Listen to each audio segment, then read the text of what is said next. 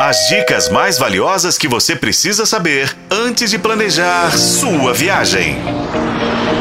Sua viagem. Bem-vindo à sua viagem, o seu canal de turismo na FM O Tempo. Quer saber como que faz para participar da vindima que lembra você a colheita da uva? Bom, na Serra Gaúcha, agências de receptivo oferecem passeios como Caminhos da Vindima. O turista visita uma vinícola, caminha ali pelos parreirais, colhe a uva, prova do pé, participa da pisa da uva, que é uma tradição italiana, conhece o processo de produção dos vinhos e ótimo, né, gente? Degusta dos rótulos. Alguns passeios ainda têm piquenique debaixo das parreiras, ao som de músicas italianas conhecidos como merendim.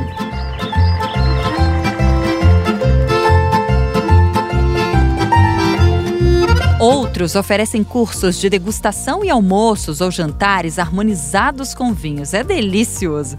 Você ainda pode casar a vindima com um passeio de Maria Fumaça, que é o famoso trem do vinho, ou visitar a epopeia italiana, um parque temático.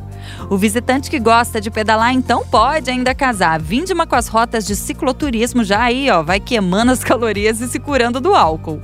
Nossa, mas para tudo isso, Renata, tem que contratar uma agência que comercializa o passeio?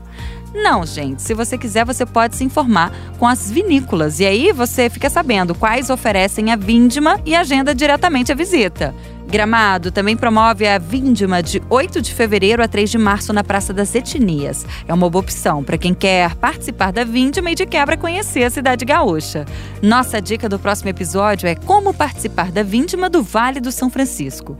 Com a colaboração de Paulo Campos, eu sou Renata Zacarone e esse foi o podcast Sua Viagem. Acompanhe pelos tocadores de podcast e na FM O Tempo.